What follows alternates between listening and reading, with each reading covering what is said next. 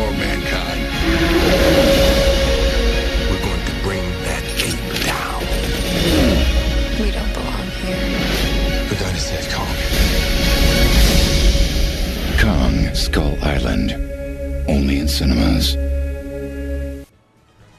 刚才听到一个简短的这个《金刚骷髅岛》的预告片啊嗯，，其实这个名字、这个电影、这个题材，包括里面的主角，应该大家都不陌生了。金刚应该算是非常经久不衰的一个怪兽题材电影了，可以说，呃，被历代电影人薪火相传将近一个世纪啊。从一九三三年由金刚之父梅里安 ·C· 库珀执导的第一版，当时还是黑白的《金刚》问世之后的八十多年里，一共翻拍了有八部之多。而近期上映的《金刚骷髅岛》则是由新锐的导演乔丹·洛格罗伯茨来指导的啊。这次呢，他也非常不意外的是以营造一个震撼级的感官享受为自己的主要工作啊，确实也给观众带来了这样的冲是随着。技术的进步啊，相信不断的翻拍，除了内容、剧情，包括演员的变化以外，技术的这种更新，呃创造出更加震撼的场面，也是最大的看点。嗯，而故事的背景呢也进行了重置。影片的剧情设定在上个世纪的七十年代，美国的政府部门以帝王组织发布的神秘任务，通过卫星图像发现呢，在南太平洋有一座神秘的岛屿，这就是这部电影所指的骷髅岛了。于是呢，政府集结了一支包括科考队员、战地记者、探险家还有军人的探险队一起前往。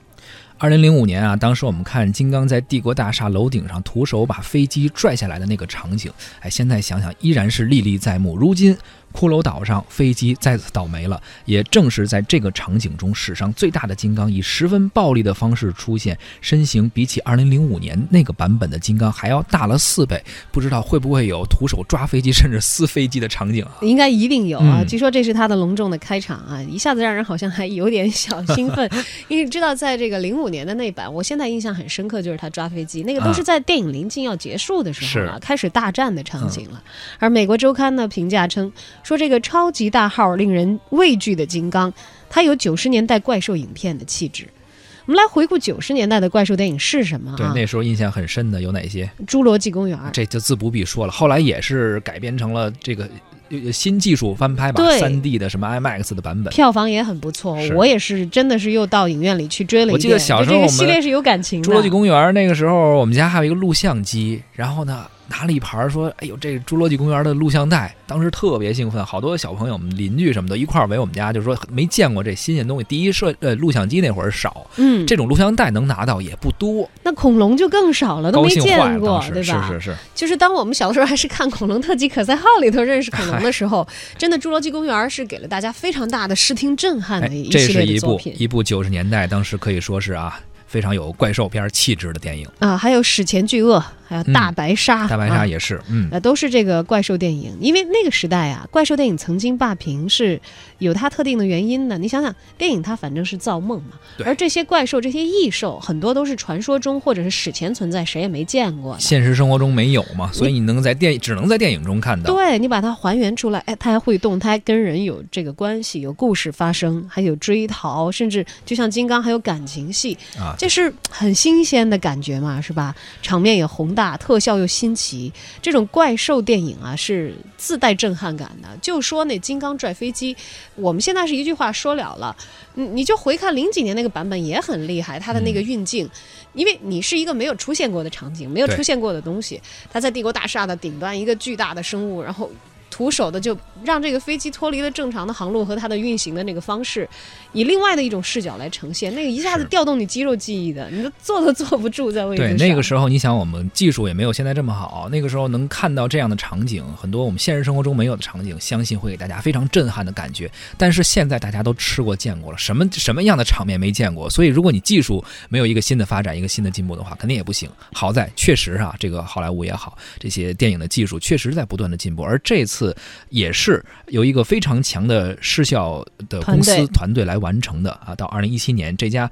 非常顶尖的一个电影特效公司不负众望，打造出了一个非常逼真，而且呃说据说是质感很饱满的一个金刚。哎，大名鼎鼎的工业光魔嗯来承担了金刚骷髅岛的这个视觉特效的部分哈。对，而且这是史上最大的一只金刚。大家都知道，这个工业光魔是乔治卢卡斯一手创办的，但嗯是后来好像乔治乔治卢卡斯好像是为了离婚官司的时候，把这个 这个特效公司给卖掉卖掉了啊。嗯最初是为了给这个星球大战做视觉特效，发现那个光剑啊，他找那些承包商，没有人能做到他满意的。嗯那怎么办呢？乔治卢卡斯这个艺术加上技术狂人就说：“来，我自己弄吧。”于是就成立了工业光魔这样的一个公司。呃，从此以后呢，这个工业光魔就走上了为电影完成高质量的最新前沿的技术来完成高质量的视觉嗯特效这样的一条道路啊。包括我们后来熟悉的《哈利波特》系列啊等等，啊，都是他们做的哈。哎，都是他们做的。你基本上你觉得光业光魔就约等于是目前最顶级的电影视觉特效制作公司了。所以说，这样一个公司做的特效完成的一部电影，应该说也是起码在视觉震撼上来是非常值得期待的哈。嗯，据说金刚这个质感是很好的，连毛发方面也是处理的很棒。那么无论是影片本身温柔的金刚，还是在片尾的彩蛋里头还出现了别的怪兽，嗯，听说有哥斯拉、有拉顿啊，还有摩斯拉、基多拉啊，这些我都不太有印象，只记得哥斯拉。一般一般彩蛋好像都会有一个呃。对未来电影的一个剧透或者一个小预告的功能，不知道是不是这里面有什么含义啊？嗯嗯嗯，很多人都觉得这个预预告了一个怪兽宇宙的到来。是吧？就是未来真的可能怪兽会统治宇宙嘛，或者在谁电影的让超级英，雄都已经联盟了？你说人家好不容易有个大，不是一个 IP 对啊，可能有嗯很多这个怪兽 IP 的公司应该也坐不住了。我们也来连一个我们自己的怪兽版图嘛，要不然英雄们多么寂寞呀！没有怪兽可以打可以打了，是吧？这一类的大怪兽电影呢，呃，其实我们刚才就像这个彩蛋里头提到的啊，各种各样的怪兽都有自己作为主角的一系列的电影，不管是金刚、异形、哥斯拉，还是侏罗纪公园、大白鲨，其实都包含了人与自然，还有科技和自然的这些关系的思考。没错，这些怪兽是怎么产生的？为什么会有怪兽？其实这是电影内在可能给我们的一种思考。嗯比如说，呃，哥斯拉是惩罚这个人人类啊，滥滥用这个核能啊，这这变异的物种，对，这算是一种反战题材的这么一个核心的一个隐喻吧，也是一个经典。包括《侏罗纪公园》，它是当时是恐龙用恐龙来惩罚那些玩弄基因啊，就是也对，是不尊它是因为这个基因再造技术，然后嗯弄一个岛嘛，哈，弄成这当然最新版本的是弄成乐园。啊，对，但是你要说这个人和自然的这些，肯定是怪兽电影里头总是会有的，或者隐喻人类滥用自己的一些目前的对。不尊重自然呀、啊等等，嗯，但是这个金刚骷髅岛，据说它的核心是反战了。嗯，呃，这个反战的内容到底是怎么联系起来的呢？就是没有看过的人可能不会有直观的感受，但是你能从一些周边的信息有所察觉。比如说，这个影片故事发生的时间是一九七三年，七十年代，这是美国的越战结束的年份啊。那么这部金刚电影当中的人物呢，也分为反战派和主战派。而从电影的海报到人物的设置，实际上都参照了《教父》三部曲的导演弗朗西斯科·科波拉所执导的《现代启示录》这样一部经典的战争电影啊，在向这位电影大师致敬。算是一个一部分的致敬之作哈。在《现代启示录》中呢，马龙·白兰度饰演的一位功勋卓著，但是被战争扭曲了人性的美军上校，呃，就是发起疯来连自己都不放过。而塞缪尔·杰克逊同样饰演了一位战功赫赫的美军上校，尽管嘴上不说啊，说呃说不要，说没事儿，但是呢，心里面仍然是无法接受从越战败退的这个事实。所以呢，他从头到尾都把金刚假想为敌人，并且不惜一切代价要征服他，不怕千万人的阻挡，只怕自己投降。最后终于为自己疯狂的这种做法吧，呃，付出了一些代价吧。这个人物代表了越战的主战派。那有主战派，肯定就有反战派了啊！嗯像我们的正面人物抖森，饰演一个这个理智和勇敢并存的上尉，他呢也是参考了《现代启示录》当中清醒厌战的这样的一个上尉的形象，以及影后啊拉尔森的。这个所饰演的摄影师角色，在《现代启示录》里头也有对应的角色，嗯他们是属于反战派，是越战的反战派。而最新进的这个美国小鲜肉托马斯曼饰演的戴一个红色头巾的新兵这样的角色，你在现 现代启示录里还是可以找得到。是，而且据说这个角色呢是难得的，在这次的金刚骷髅岛里头还有个人成长的这么样的不扁平的一个角色。所以你看，本来是呃现在启示录是一个非常经典的作品，但是现在用一个怪兽电影的一个来外壳把它包装上，哎，不知道会是什么样一个效果啊？对，不知道小昭会不会选择去看一看？我觉得我可能会去看。这个原因倒不说它反不反战，嗯因为我们有一些片儿，我就是好看场面的，像包括变形金刚。对金刚，那那种东西其实你无所谓什么剧情不剧情，但但是也得差不多哈，就是有那么一个故事，别太离谱就行。然后主要是为了这个视听的震撼。对，零五年的时候我去看那部《金刚》，你想那么长，那会儿好像都快三个小时了吧，就嗯两个多小时，我就记得非常非常长，而且还有很长的铺垫，我都坐下来看了，而且这十几年过去，我还记得挺清楚的，就是女主角和金刚一起来看非常美的，不知道是嗯夕阳还是什么，忘了一个自然奇景的时候的啊那种。场景和氛围啊，所以可能有着那个旧的金刚情节，我还是会去看一看。哎，也你提到了两点，第一是视觉的感受冲击力，第二还有一个情怀在里面，毕竟那么多部了嘛哈。嗯，呃，不知道有没有听众朋友啊，听完我们今天这期节目也想去看一看。呃，一般我们看之前都会听一听，什么看看网上的打分啊，或者听一听朋友的一些介绍有一。些人听听文艺大家谈、是吧今？天呢，听我们大家谈，不光能听到我们俩的一些介绍，还听到这个我们的观察员胡克飞他的一个介绍。他已经先期替我们验过这部片子的成色了。前两天《金刚：骷髅岛》上映的这个第一天呢，我被哥们儿拽去看了这个电影。起初我是拒绝的，因为我当时在电影院里看到一部叫《八月》的片子，我觉得它是个文艺片儿。我一看呢，一个买票人都没有。我本来想捧个场，但是我哥们儿呢，以情绪不高、不想费脑子为理由，强迫我买了《金刚》的电影票。所以最开始呢，我没啥期待，因为啊，二零零五年的这老版金刚我还挺喜欢，倒不是因为说那电影拍的多好啊，是因为我是这个彼得·杰克逊的脑残粉啊，他拍完《魔戒》之后，我就已经被他洗脑了，再加上呢比较喜欢老版金刚里面的这个女主角纳奥米·沃茨，所以呢，我就一直对那个版本的金刚呢还挺有好感。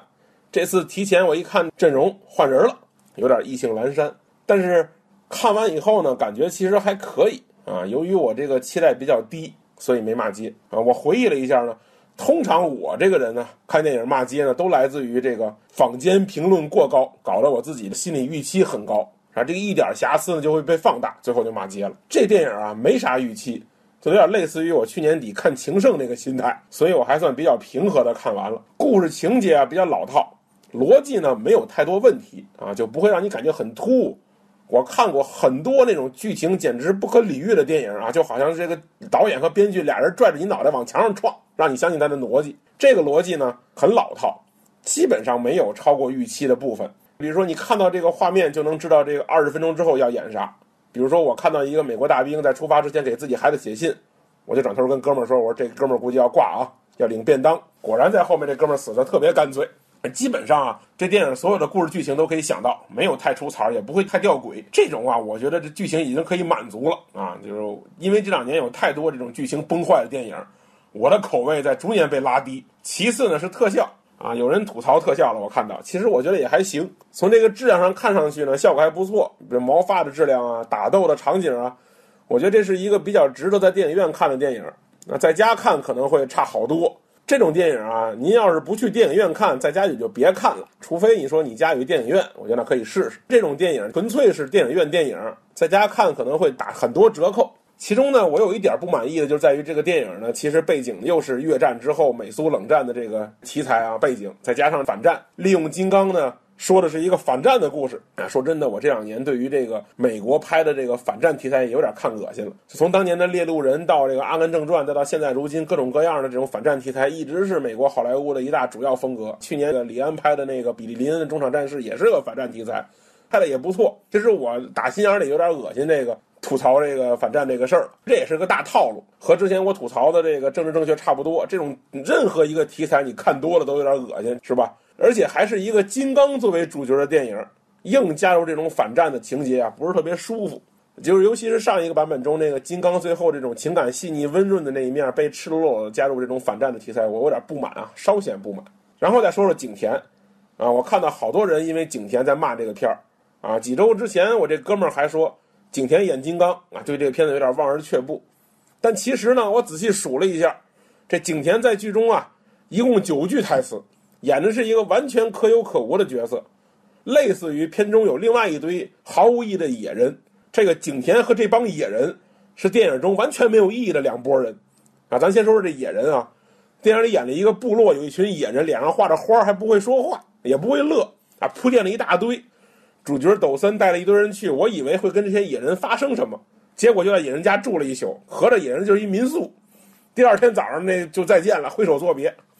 全程这好几十口子野人一句话没说，啊。景甜还好点哈，有九句词儿，是吧？但是也是毫无价值的废话。可见啊，电影制片商已经想明白怎么用景甜了，就是打心眼里拒绝他祸害这部电影，所以他基本上没有影响到任何事儿。这本身对于观众来说，我觉得没有太多的损害，但对于他本人来说是个挺没面儿的事儿。你说这么多年，你演一个戏就有人骂你啊，就有人吐槽你。我觉得作为一个演员能做到的事儿啊，就是争点气，演个好作品堵大家的嘴，对吧？有很多例子，对吧？好多人演戏特别烂，杨幂啊，当年后来演个什么啊，搬过来了，谁谁演的都特别不好，演一什么掰过来了。你不演一个好作品，你就永远掰不过来。你去蹭这种大片儿，没有任何价值，一而再，再而三的成为人们口中的笑话。我觉得这如果是我，我这脸上挂不住啊，他怎么就能一直在那蹭？我觉得这个心态也挺奇怪，是吧？但是呢。总体来说呢，这是一个完成度比较高的爆米花电影。这片儿啊，打十分，我大概给六分啊，及格分，不粉不黑。在电影院现场，我看票价是一百，我火速掏出手机，在一个 A P P 上六十块钱买两张。那我觉得这个价格，我觉得我还能接受啊，没被坑。你说要是我一百块钱买一张，兴许也骂街。这么说吧，您要是抖森粉，可以去捧场；你要是个景甜黑呢，也可以去过过瘾，骂骂街。我呢，既不是抖森粉，也不是景甜黑，我是星星粉所以我就当个动物世界看，还挺高兴的。